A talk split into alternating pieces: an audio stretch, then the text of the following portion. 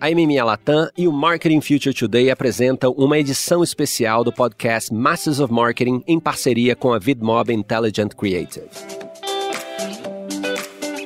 Olá, eu sou Luiz Gustavo Pacete, editor do Marketing Future Today. Neste episódio, me acompanham Fabiano Dessi Lobo, da MMA Latam, e Miguel Caeiro, da VidMob, para conversarmos com Daniele Bibas, da Avon. Volta para os processos. Então, quais são os processos que você vai estabelecer? Você tem um comitê de marketing, você tem uma reunião de marketing mensal, o que, que você vai rever, quais são os dados, os KPIs que você está olhando todo mês ali para ver se a marca está indo para frente, está indo para trás, né? Se você está ganhando lealdade, poder de marca, saliência, ou se, ou se não, né? Quais são os seus principais indicadores, né?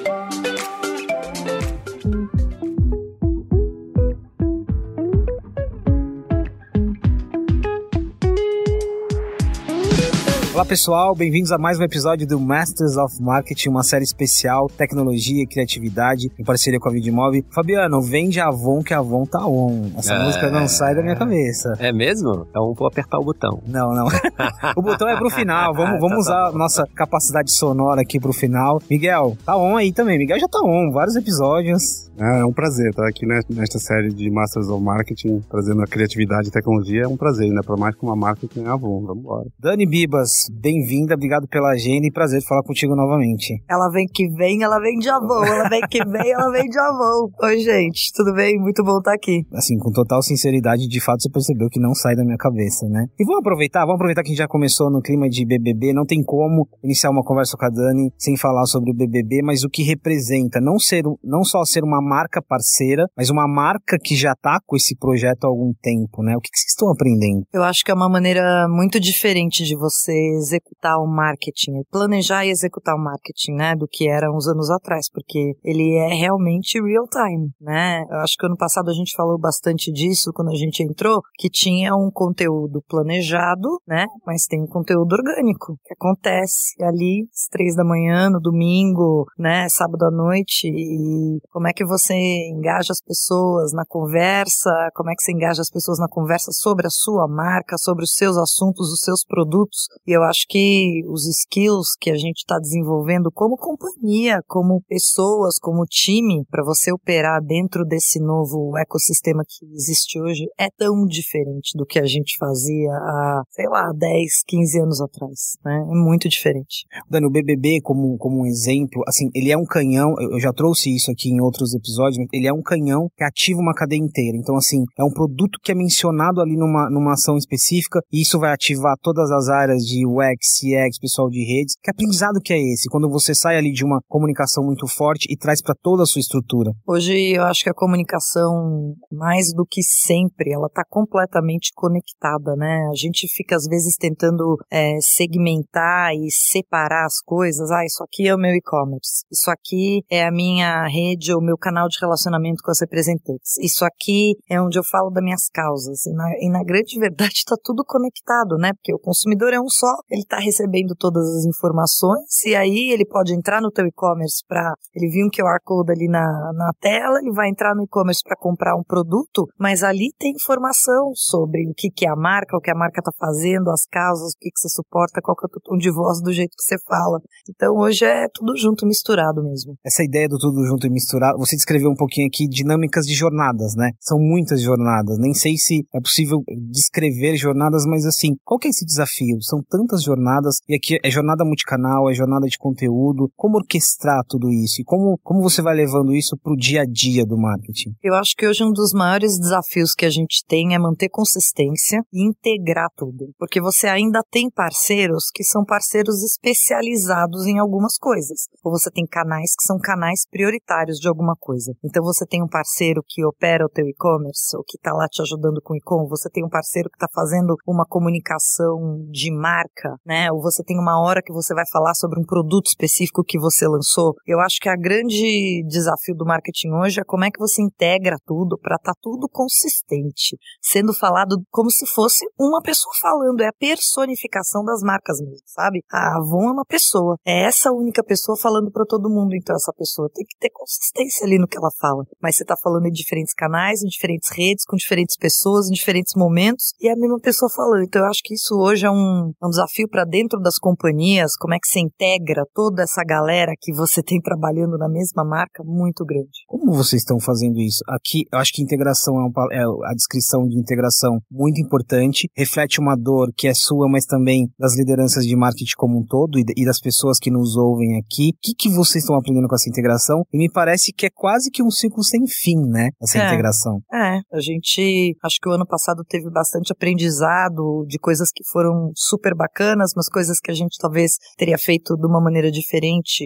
Comunicação do consumidor versus a comunicação para as representantes, que é o meu B2C e o B2B, né? Que eles estão andando paralelos, mas os dois são super importantes. Como é que a gente coordena isso, né? Não é só falar do batom que a Juliette usou ali, tem uma outra comunicação. Qual é o canal que a, que a consumidora vem comprar a Avon? Porque a Avon hoje é uma marca que é vendida em vários canais, né? Eu tenho a minha representante, mas eu tenho também um canal direto com o consumidor online e, e existem milhares de lojas por aí que não necessariamente são operadas pela Avon, mas são operadas pelas representantes, né? De loja física. Então, como é que você integra tudo isso, né? Dani, daqui a pouco eu vou voltar B2C, B2B nas representantes. Miguel, só adicionando aqui, o que a Dani falou sobre integração é um ponto muito importante aqui, porque você está, de certa forma, do outro lado e você é agente também dessa integração, né? Não, total. O que a Dani acabou de descrever é perfeito, no sentido que hoje em dia, esse consumidor que está muito transparente para nós, traz uma obrigação de dominar ele na sua complexidade e trazer todo um processo para que no final da linha a gente tenha decisões simples. Só que por detrás é, um, é todo um bastidor de parceiros, de ecossistema. E acho que a Dani falou exatamente isso. Hoje em dia, só trabalhando em ecossistema, você consegue de fato ter essa capacidade de olhar para o consumidor de uma forma simples. É muito difícil ser simples hoje em dia.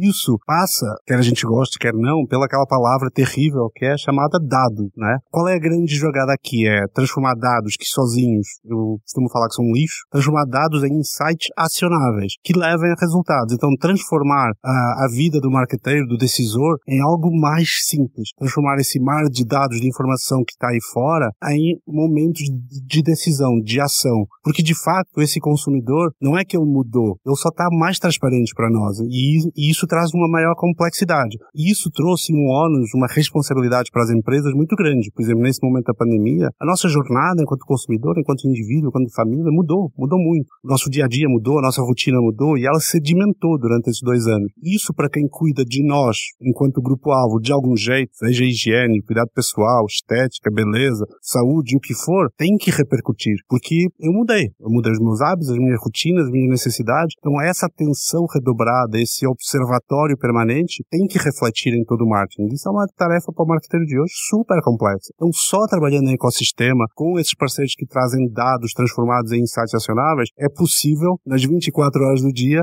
alguém conseguir ter essa capacidade de, de gerenciar. Então, é um pouco isso, é fazer parte desse, dessa, desse ecossistema, sendo um parceiro que facilita a vida e não um complicador. Ô Dani, é complexo falar de simplicidade no dia a dia?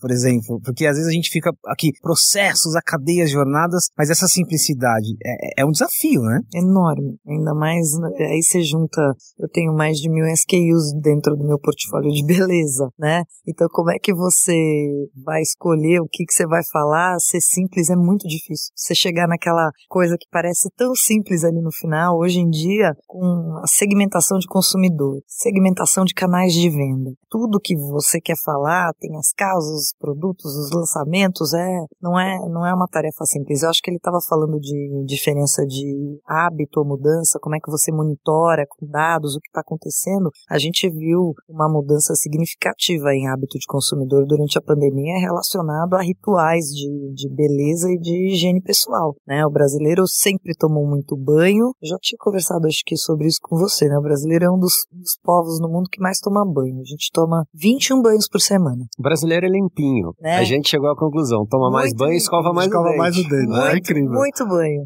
Mas o brasileiro lavava pouquíssimo a mão, comparado com europeus ou americanos, outros povos, com japonês, então. E agora, por causa da pandemia, a gente passou a lavar mais a mão. Isso traz um monte de produto que é usado quando você lava a mão, a história do álcool gel hidratante, as categorias de cuidado com o corpo e com o rosto cresceram demais nessa pandemia, né?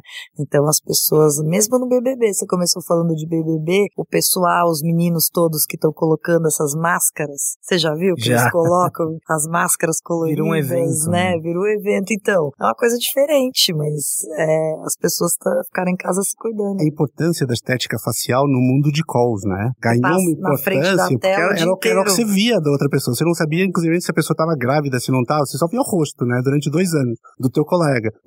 A estética facial ganhou uma importância e faz lembrar o, o, a importância do batom vermelho na Segunda Guerra, né? É. Que é, é isso. É, a pessoa tem que se agarrar a algo de autoestima, de aspiração, de motivação, de fazer acordar de manhã. Então a estética ganha uma importância nesses momentos de incógnita maior da população. Então é, é muito, muito bacana. Eu ia fazer uma colocação. Eu vi um podcast recente, não sei, me lembro qual agora exatamente, mas o Abílio Diniz estava falando, estava tentando explicar um pouco do, do, sucesso dele, né? E ele falava: olha, é pessoas e processo. Se você contrata as pessoas certas e tem o processo certo, acabou, não precisa nem de CEO. Você, inclusive, deve contratar o teu diretor de RH antes de contratar o CEO. E aí eu fico pensando, você, como guardiã da marca, como é que você lidou durante todo esse processo que a gente está vivendo no treinamento é, da, do teu time, na aquisição de pessoas do teu time? Como é que aconteceu isso para você que já já está guardiando essa marca há bastante tempo? Eu acho que seria bacana para as pessoas que estão escutando a gente. É, acho que tem um plano de treinamento dentro da companhia hoje, hoje mais do que nunca super importante, porque as coisas estão mudando muito rápido e de novo a complexidade do, do sistema que a gente opera hoje. Existe uma área que cuida do e-commerce, que é uma área separada, né? Então existe uma área que cuida da comunicação com as representantes e com canal, relacionamento com o canal. Existe uma área que cuida da comunicação com o consumidor, existe uma área que desenvolve produto. Então, como é que você junta essa galera toda e, e tá todo mundo talvez vendo quais são as tendências, quais são os trends, aonde que estão os skills que a gente desenvolveu que tá bacana e o que que a gente não desenvolveu que a gente precisa mergulhar nisso, né? Como é que você integra dados dentro do teu dia a dia, né? Então, é, eu acho que é uma busca constante aí, Fabiano, né? De volta para os processos. Então, quais são os processos que você vai estabelecer? Você tem um comitê de marketing, você tem uma reunião de marketing mensal, o que, que você vai rever? Quais são os dados, os KPIs que você está olhando todo mês ali para ver se a marca está indo para frente, está indo para trás, né? Se você está ganhando lealdade, poder de marca, saliência, ou se, ou se não, né? Quais são os teus principais indicadores, né? Você descreveu aqui o desafio de ter muitos canais, que é um desafio de integração. Mas qual o bônus disso, assim? Aí, de novo, você tem muitas fontes de aprendizado, né? Além do desafio da integração, de aprendizado, de insight, de informação. Como lidar com isso? E, de novo, tô, tô conectando isso com simplicidade e também com criatividade, de como receber um dado e como tratar um dado, como transformar um dado em algo que seja funcional. Eu acho que às vezes a gente precisa olhar com as coisas e ser bastante crítico, né? Do que, que é dado que você vai aplicar no negócio que tem um, porque tem coisas interessantíssimas que você recebe e fala, ok, mas isso vai impactar meu negócio amanhã, né? E não necessariamente. Às vezes é aquela coisa que vai impactar o teu negócio daqui a 20 anos, mas não amanhã. Então acho que tem que, às vezes, também tem um senso crítico de. Então, ó, vou falar uma coisa aqui. É mercado de e-commerce, né? No Brasil, se eu não me engano, 13, 14% de todas as compras são feitas no e-commerce, que ainda é muito pouco comparado com outros países no mundo. Mercado de beleza são 5, só 5% da receita de beleza no país vem de e-commerce. No mundo é 16. Só que esse número é puxado pela China e pelos Estados Unidos, que estão lá em cima, né? Mas é um mercado que, que historicamente é, tinha a consumidora quer ver o produto, quer cheirar o produto, quer ver se a cor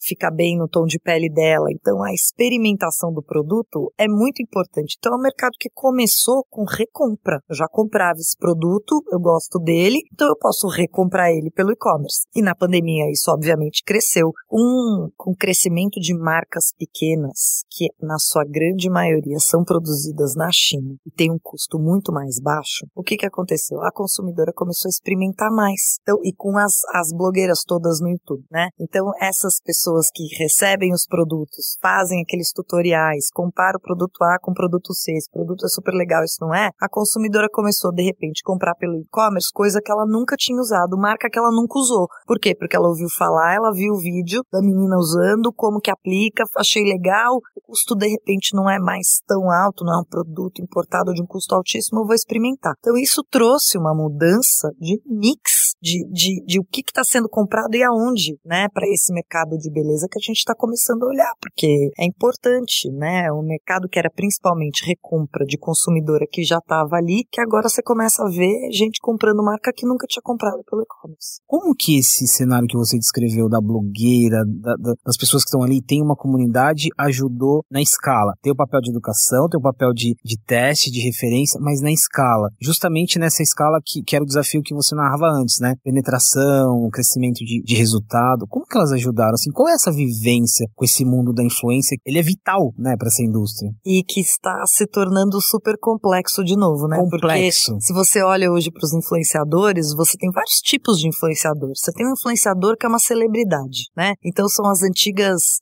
digamos, as atrizes de novela que todo mundo conhece, que ela é uma celebridade, mas ela tem propriedade para falar do assunto A, do assunto B, do assunto C. Você tem influenciadores que talvez são menores, que não são tão conhecidos pelo público, só que são experts no assunto. Então, se é uma pessoa que vai falar, não sei, de saúde, ou uma pessoa que conhece muito sobre pele, que vai falar sobre, sobre pele, né? Então, como é que você também acha esse mix ideal dentro da tua marca? Porque a gente tem hoje grandes influenciadores influenciadores, influenciadores, a gente chama de nano-influenciadores, né? Influenciadores que têm até às vezes 10 mil, 15 mil seguidores, mas que são extremamente relevantes para o assunto que eles estão falando. E geram mais engajamento. E né? geram super engajamento, então de repente você vai ter 20 desses, entendeu? Não é uma bala de canhão, é várias pessoas falando daquilo, porque, porque o consumidor também, ele, você consegue montar um squad que você tem pessoas diferentes, que falam diferente, de uma maneira diferente, para eu sou uma marca massiva, né? Eu vou uma marca massiva, 100% de awareness, eu tô presente em mais de 40% dos lares brasileiros, então é uma marca que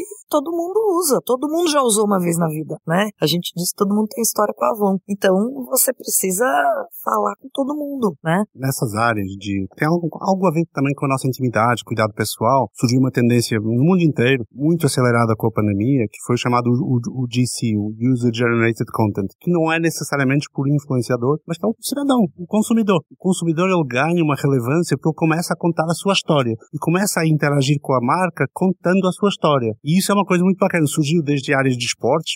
A Adidas teve uma campanha incrível em que usuários de artigos reinventaram a forma de fazer esporte no início da pandemia e na área da estética tem milhares de casos. Então já não é só o artista, o influenciador influenciador ou não é influenciador, mas é o, é o cidadão que posta no, no, canal da marca, interage e que de repente você faz ali um, um, um bem bolado de, de conteúdos desses, são incríveis, mais genuíno que esse, que isso não tem, né? Então, e quando você pega as novas plataformas, os TikToks, o Quai, o, o, o Reels, eles vivem disso, dessa autenticidade, dessa espontaneidade. Então, o UGC virou uma arma muito interessante também para explorar nessa, nessa área. Então, dentro do meu negócio, os representantes da Avon são influenciadoras também né? Elas são influenciadoras de beleza para as suas clientes. Eu ia fazer uma pergunta especificamente sobre, sobre as representantes, porque aqui a gente está falando de uma é uma relação sim de longo prazo e é uma relação que se reinventou. A gente está falando de tantas plataformas, talvez nem fizesse sentido falar das representantes, mas por que hoje as representantes seguem sendo tão importantes? O que que nessa construção histórica elas trouxeram para vocês que, que faz com que elas estejam aqui como uma interlocutora, um interlocutor muito importante para vocês? Se esse negócio não existisse, se alguém tivesse inventado ele hoje, as pessoas iam olhar e iam falar: nossa, que coisa moderna, né? Porque ele é peer-to-peer, -peer, ele é baseado em recomendação pessoal, né? E é uma pessoa vendendo, vendendo para outra. Então, o que, que é a representante hoje? A representante, ela, ela, ela vende aqueles produtos que ela tem experiência, que ela usou, que ela recomenda, que ela, né? Você tá. São pessoas do teu entorno. Que é você influenciadora número um, né? É, você, você conhece ela, ela conhece, ela sabe do que, que você gosta, o que, que você precisa, o que, que serve para você, o que, que não serve. Então, as pessoas às vezes ficam com aquela ideia, né, da, da, da venda porta a porta, que era o nome antigo que o canal tinha, que não é mais, ninguém sai por aí batendo na porta. Até porque você não abre a porta para uma pessoa que você não conhece. Elas vendem pois por é. WhatsApp, elas vendem nos escritórios onde elas trabalham, elas vendem nas escolas, no condomínio, na, na, na, na rua, na, na, no entorno, né, de onde ela mora. Então, é a influência dela dentro da comunidade com quem ela tem contato. Super moderno. Dani, você descreveu aqui, é, tem duas perguntas ainda sobre as representantes. Eu vou fazer a primeira que é assim, eu vou usar o termo empoderamento. Como que você, como marca, parceira, empodera? Porque, de novo, essa desconstrução eu acho ótima. Apesar de no meu imaginário ter o porta a porta, porque eu cresci, né? Mas não, muitas das representantes hoje são influenciadoras de fato, elas criam conteúdo. Empresárias. Empresárias, elas têm ferramentas. Como que vocês também contribuíram nesse sentido, de fornecer ali é, uma mentoria para melhorar o conteúdo delas, as ferramentas, né? A gente está falando muito de, de live e-commerce também para esse público que não é o, público que a gente estava falando das influenciadoras como um todo. Como? Como vocês empoderaram essa relação? Então, acho que hoje em dia tem muito treinamento, né? Às vezes a gente não gosta de falar de treinamento, mas ela tem acesso a muito conteúdo, né? De não só talvez técnica de venda, como chegar num cliente novo, como fidelizar um cliente, produtos que você tem que comprar de X em X tempo, né? Como é que ela abre uma conversa com aquele cliente, assim como conteúdo que a gente faz, envia para ela, o que ela tem acesso dentro das, das redes, né? Para ela enviar para os clientes. Então, a, o grande canal de vendas das representantes hoje é o WhatsApp. Elas vendem por WhatsApp. Então, a gente tem uma revista virtual que ela manda a revista virtual para cliente dela. Você pode clicar, os produtos que você clica já caem direto num carrinho e já, já você já termina, já faz a compra ali. Tem representante hoje que tem uma loja virtual. Então, é uma loja virtual dela dentro da loja virtual da no, do nosso e-commerce, né? Mas a consumidora final entra lá, compra para a consumidora final, isso é. Ela não vê isso, ela está comprando dentro de uma loja de e-commerce da, da Avon. Só que, na verdade, ela está comprando na loja do Luiz, na loja, né, do, do Miguel, né? Do Luiz, do Miguel do Fabiano. E o produto. Então, é uma maneira de você também promover a sua loja. A gente tem feito isso muito no Twitter com o Big Brother agora. Então, o pessoal fala lá dos produtos, a gente fala dos produtos, fala, cadê minhas representantes com os links da, das lojinhas aqui? Aí elas vão ali embaixo e colocam os links das lojas, né? Chama o, o nos games a gente chama tropa. Ah, é? Chama tropa, vem aí, vocês acionam ali um ecossistema, isso é, isso é poderosíssimo.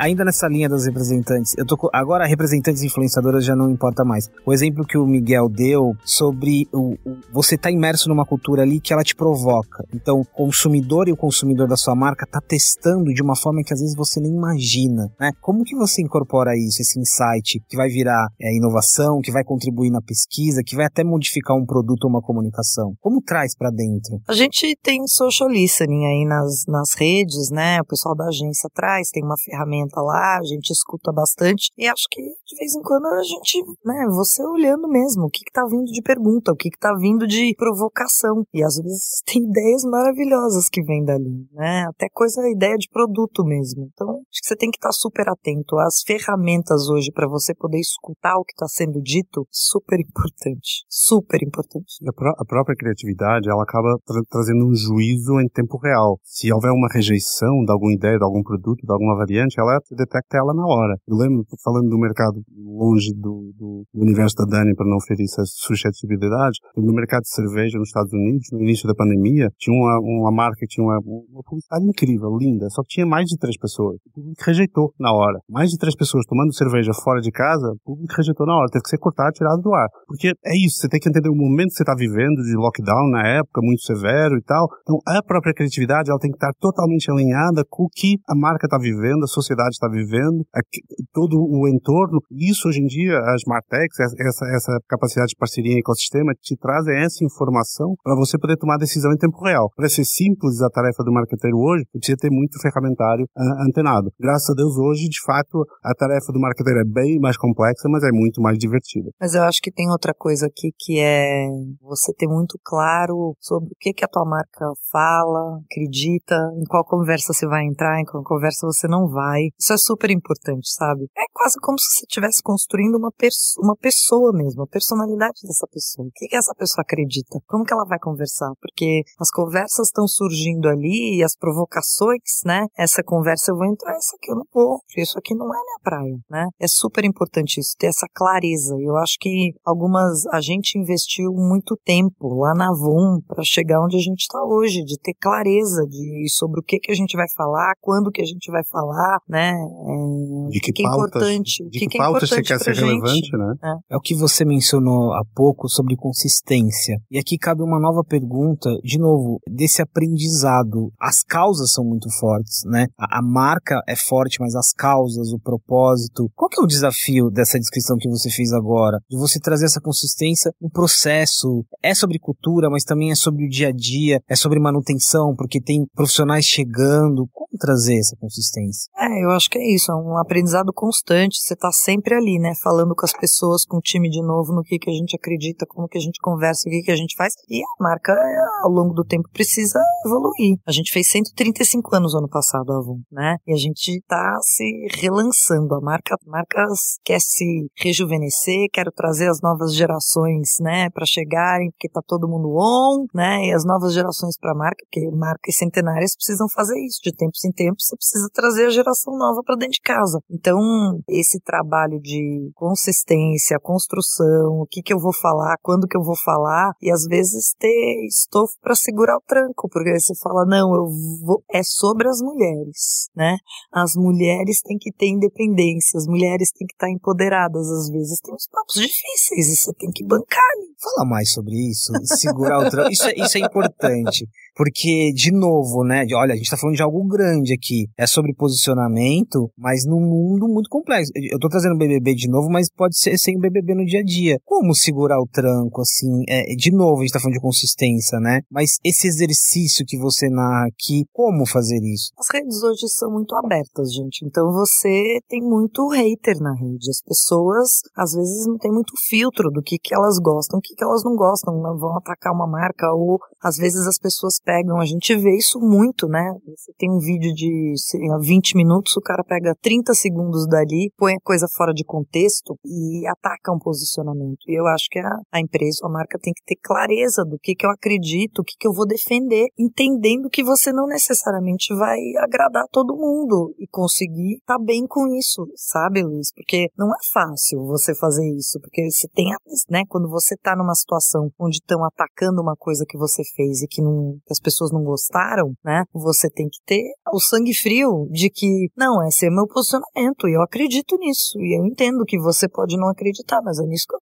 Essa, essa fortaleza que vem de um propósito, de uma história, de uma autenticidade, poucas marcas têm. Não é só porque é uma marca centenária, é de fato uma marca com pilares, com valores, com visão vividos no dia a dia. Então essa autenticidade dá credibilidade para ter essa postura. Um pouquinho mais de, olha, esse é o caminho que eu venho, é a minha trajetória, eu sempre defendi. Então isso dá voz para uma marca que nem a Avon poder ser arrojada nos seus statements, poder ser de fato, olha, esse é o meu caminho, essa é a minha jornada. O problema é que a gente assistiu nesses mundos mais de, de bandeiras fáceis, marcas sem autenticidade, sem um propósito claro e sem história, sem credibilidade, gritando. E aí são facilmente apedrejadas nas redes sociais. Uma marca, não, repito, não por ser centenária, mas por ter esse histórico, essa autenticidade, esse propósito, ela ganha esse estatuto de respeito, né? Isso é muito difícil. É difícil de alcançar, extremamente difícil de manter. Então, é, é, é de fato uma missão a gente fala diária. Né? muito né? de inclusão dentro da companhia, né? A marca fala muito de inclusão, de diversidade. E isso é uma pauta que volta e meia tem muita gente que que se sente muito incomodado, né? Eu acho que o Brasil,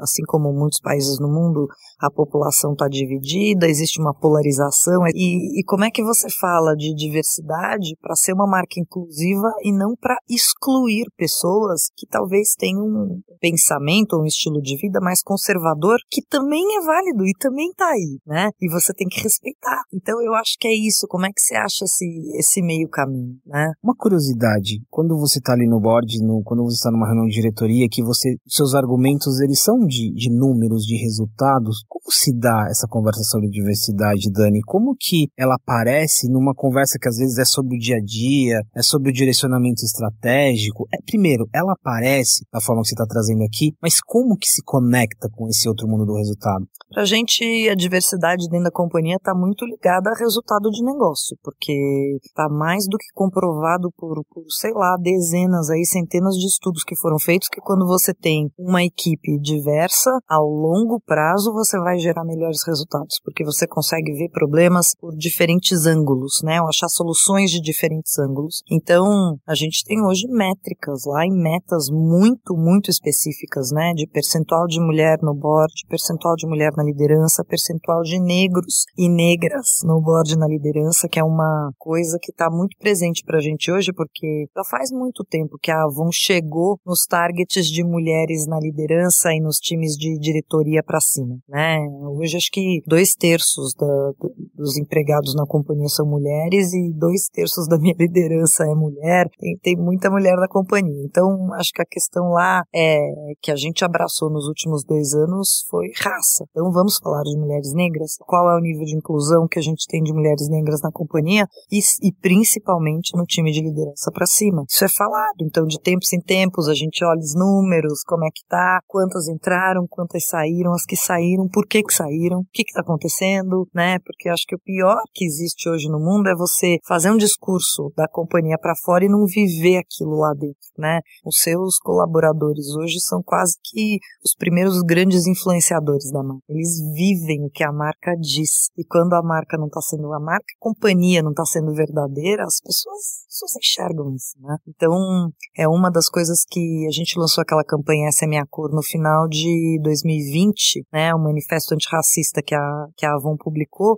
e desde então, junto com uma coleção de maquiagem que tinha 20 novas cores, hoje é a coleção mais completa para tons de cor da, da mulher brasileira. Então, é uma coisa que é olhada constantemente lá. E qual é o, o link com o negócio e com o resultado? É isso. A gente acredita que a longo prazo a gente vai trazer melhores decisões para o negócio. Porque você tem gente olhando e fazendo perguntas diferentes. Quem que é seu aliado, ainda falando sobre estrutura corporativa, ainda falando sobre interlocuções? Todos são aliados, mas quem que hoje tornou-se dentro da Avon um aliado importante do marketing? Eu me explico, né? Quais áreas hoje se tornaram fundamentais que você tem ali uma, uma proximidade, ou que essa dinâmica que às vezes, essa conversa que a gente está tendo aqui no marketing, ela, ela tá muito presente, né? Mas às vezes você precisa traduzir, você precisa de um evangelista internamente, né? Quem são esses interlocutores? Eu tô usando o termo interlocutor bastante aqui, mas quem são? Eu acho que a área de TI hoje, e de novo, o que está dentro de TI e o que está dentro de, do marketing, porque dependendo da companhia as coisas são organizadas diferentes, mas a área de TI, não estou falando de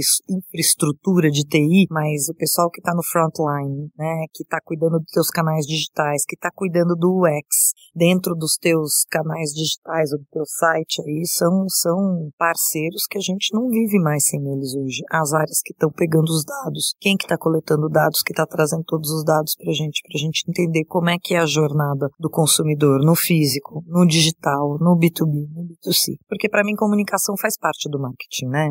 Obviamente, mas eu acho que o, um dos grandes aliados que a gente tem aí é o pessoal de tecnologia. Um mundo cada vez marte, mais Martech, né, parceiro? Você sabe que nos bastidores ali, a Dani olhou minha camiseta, eu tô com a nossa camiseta tradicional, afinal, que é Martech. Eu até disse, Dani, a gente vai fazer essa pergunta para você. Já quer fazer? Não, manda você dessa vez. eu acho que tá muito, muitas coisas claras aqui, e aí eu vou fazer essa pergunta retórica. Afinal, o que é Martech na Avon? Sim, primeiro, existe esse termo? Ele é consciente, inconsciente? O que é Martech na Avon? Martech para mim é você usar dados para uma disciplina que sempre foi muito mais humana do que exata. O marketing, historicamente, foi muito mais humano. Era sobre a criatividade, como é que você vai falar do seu produto novo, qual história que você vai construir. O marketing é o quê? Quais são as histórias que a gente vai contar? E eu acho que hoje em dia, é, essas histórias, elas têm um embasamento de dados, enfim, elas dependem dos dados muito mais. Qual é o público? Qual é a segmentação? O que, que eu vou falar? A gente testa coisas, não testa coisas. Quando você vai, sei lá, vou subir conteúdo no Instagram. Subir cinco conteúdos diferentes. Teve um que funcionou, os outros quatro não. Então nós vamos com esse, né? Isso é Martech. É, você tem cinco histórias, ou é uma história contada de cinco maneiras diferentes, mas tem uma que vai super bem, que gera engajamento, as outras quatro não. Então você apoia a mídia na, na que gerou engajamento. E eu acho que é isso, são as histórias sendo contadas com embasamento em dados. Isso pra mim é. Eu, eu juro que eu não combinei nada com a Dani, tá? Eu gostei muito, hein, Miguel, dessa descrição. Ela foi, ela foi precisa e, e... E foi Martech misturada com criatividade, o que deixa o Miguel mais feliz, né, Miguel? Não, eu só acrescentaria uma coisa, que é, nessas cinco peças que foram pro ar e só uma funcionou, eu ainda vou mais longe, eu ainda vou conseguir te falar o porquê que ela não funcionou, que isso é um segundo layer da, da inteligência artificial ao serviço da criatividade. Então, sem isso, de facto, hoje em dia vira, uh, vira impossível. E é, de facto, esse, esse grande desafio de se conseguir colocar tudo isso de uma forma simples, acionável e ágil, né? Porque hoje em dia o mundo acontece em tempo não real. Não é simples fazer isso, gente. Então, assim, você vai brifar uma agência, você fala, olha, para cada coisa que subir eu preciso de três opções. Você precisa sempre de três opções? Às vezes não, porque nós estamos falando do quê? De tempo, de pessoas, de recurso, de como é que você organiza ali, né, tudo que você tem que fazer. Mas às vezes sim, tem duas, três, quatro maneiras diferentes de falar sobre uma coisa. E você tem a tecnologia hoje com um papel muito importante que é não de substituir, mas de empoderar tanto o estrategista como o criativo. Então, o dado ele não vai substituir o talento humano, a criatividade, a estratégia, o insight, ele vai empoderar com dados essas decisões. E isso é muito importante. Então, a gente não vai perder o lado criativo e estrategista do marketing, a gente vai empoderar ele com dados. Isso não só traz agilidade, traz velocidade. Hoje em dia, você já não precisa fazer cinco caminhos, a gente consegue testar em velocidade de cruzeiro. Por que isso? Porque a tecnologia empodera o decisor. E isso é muito bacana. Então, a gente mantém o melhor do ser humano na sua criatividade, na sua estratégia, na sua uniqueness, no seu talento especial para a marca, mas se empodera ele com os dados. Eu diria que a única coisa que a tecnologia hoje, quando bem implementada, faz é tirar o achismo da mesa. Eu acho que isso é maravilhoso. Dani, eu tô lembrando aqui, e pra gente terminar, alguns anos já que a gente se encontrou no South By, e eu tô lembrando aqui de tendências, tecnologias. Eu acho que você, você na sua trajetória profissional foi lidando com fases, né? Agora a gente tá falando de uma tech, agora a gente tá falando. Mas é, dentro desse mundo que a gente narrou aqui, que ele é imediato, que ele é do dia a dia, que ele é do resultado, para uma liderança de marketing como você, como que é, é olhar para o longo prazo também? O que que tá na sua, eu gosto de perguntar, o que que tá na sua agendinha ali, que talvez não apareça aqui no dia a dia, mas que você tá olhando? É, agora a Dani também como pessoa, né? O que que você fica fuçando por aí para poder se alimentar e se inspirar nessa complexidade que é a nossa conversa? Veio de você a inspiração, Fabiano. eu ando um pouco cética, sabe? Eu não sei se é porque... Adoro, adoro. Tudo que aconteceu nos últimos dois anos, mas às vezes eu vejo as tecnologias aparecerem aí no mundo e aí vira aquela aquela febre que ninguém mais fala de outra coisa a não ser daquilo. E eu acho que, eu vou te dar um exemplo para mim que eu acho que é um bom exemplo. Blockchain. Quando o blockchain apareceu, todo mundo só falava disso, vai mudar nossa vida, os seus históricos médicos, a maneira como a gente vai, vai se bancarizar e vai mandar dinheiro daqui para lá, de lá para cá. E sim, eventualmente isso vai acontecer isso, mas vamos lembrar que estamos no Brasil, né? O nível de infraestrutura que existe nesse país, quanto tempo realmente mesmo o blockchain vai mudar o dia a dia nosso aqui agora. A palavra da vez aí é o, é o metaverso. Eu tenho um nível de, de, ceticismo grande aí. Se realmente o quanto de mudança que vem para as relações das pessoas com as marcas, né, no curto prazo. Talvez médio, longo prazo, né, é mais difícil, mas no curto prazo. Porque a gente viu muita tecnologia que veio, ficou um tempo e a coisa acabou, né, foi embora, entrou outra e não mudou muita coisa, né. Então, eu acho que às vezes hoje eu olho para tudo isso e eu tento, como é, como é que eu não vou tirar meu foco aqui do que, que eu preciso fazer, o que realmente é importante. Hoje a minha preocupação, hoje, talvez ela seja pequena, Luiz, mas é todas essas redes que existem aí, o nosso, o nosso ecossistema de mídia hoje é tão complexo que para uma marca se perder e colocar dinheiro onde não devia e, e tipo não ter o retorno que você está esperando é muito fácil. Então, como é que você consegue otimizar o teu planejamento de marketing para gerar o maior retorno do teu investimento com essa pluralidade de, de redes e de da onde vem a informação que o consumidor, consumidor consome. Eu acho interessante você falar sobre ceticismo porque a gente precisa de doses de ceticismo, né? Eu acho que tem harmonia entre tudo isso, mas quando a gente discute um novo mundo, também tem um lugar do ceticismo, da provocação. Eu tô lembrando da simplicidade que o Miguel falou, eu tô lembrando do exemplo das mãos, de lavar as mãos de novo. A gente sempre volta para coisas muito simples muitas vezes, né? O que você falou de foco é muito importante. Eu acho que muita gente está nos ouvindo, mesmo entusiastas de, de novas tecnologias, se identificam aqui com a palavra foco. Miguel. Olha, você sabe que nesse tema eu, eu sou um defensor muito grande que a empresa de hoje ela tem que ser ambidestra. Ela tem que ter duas trilhas, uma de fato olhando para o futuro, sentindo um pezinho no NFT, no metaverso, ouvindo o paciente falar sobre isso, aí já faz metade do caminho e tal mas de fato o foco, a trilha principal tem que continuar sendo o, o, a entrega de hoje e de amanhã. A única coisa é que olhar as tendências, sentir as tendências é muito importante. Por quê? Porque acontecem coisas cada vez mais, com cada vez maior frequência, que nem foi essa pandemia, que são aceleradores de tendências. É como se carregasse um fast forward e as tendências colapsassem no tempo. Então se a gente não tiver elas já no radar, a gente vai ter muito mais dificuldade em agilizar internamente para nos prepararmos, para estarmos prontos para cenários. Então, desenho de cenário cenários, olhar tendências é muito importante porque elas de repente colapsam no tempo e aceleram. Nada do que aconteceu na pandemia não estava previsto, tudo estava mapeado, só que foi muito colapsado no tempo. Então, essa empresa bidestra que tem de facto uma lente, uma trilha, um time de pessoas talentosas olhando para o futuro e outra olhando para o business, eu diria que é como hoje qualquer negócio tem que, tem que estar no mercado. Isso te dá uma preparação de facto muito forte. Posso falar qual é a minha maior preocupação hoje? Tem nada a ver com comunicação e com redes. A minha maior preocupação hoje é o planeta. O que, que as marcas e as pessoas e a comunidade realmente vai fazer? Porque o planeta está aí chorando, né? Clamando para que alguma coisa realmente drástica seja feita. E as empresas têm poder para fazer isso. A gente lá dentro do grupo, o grupo dedicou, declarou, né? Nós temos as metas 2030, que é o compromisso com a vida, são metas super, super ambiciosas de como é que a gente vai mudar embalagem, cadeia, circularidade, para realmente fazer um impacto. Isso para mim hoje é uma preocupação talvez maior do que as novas tecnologias. Como é que a gente vai democratizar a sustentabilidade? Que a grande maioria das categorias, quando você vai comprar um produto e ele é mais orgânico, mais sustentável, ele é mais caro. Então, no Brasil, para uma população de classe média baixa, como é que você faz isso chegar? E, mas é interessante como a tecnologia aqui vai se encontrar aí, né? Mas vai ter gente pensando na tecnologia, você tá na premissa aqui. É, é, é engraçado a complexidade dessa conversa Ela tem muitas camadas. E ela ilustra também a complexidade do, do, seu, do seu dia a dia que a gente está narrando desde o início.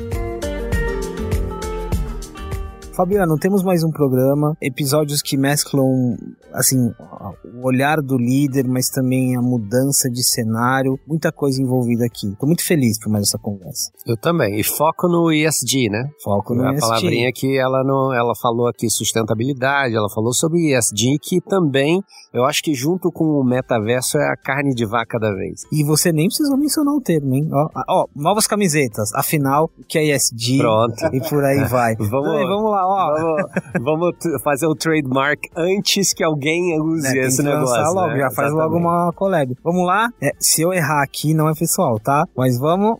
Aê! Muito bom. Tô usando com responsabilidade aqui os nossos recursos sonoros. É isso. Muito obrigado, Miguel, Fabi. Dani, Adorei. obrigado, viu? Muito obrigada por estar aqui com vocês. Até a próxima.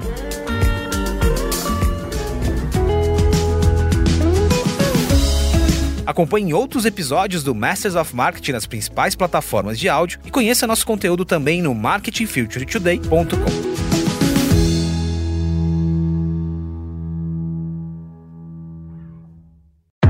Esse podcast foi produzido e editado nos estúdios da Audio Edge, uma empresa Cisneiros Interactive.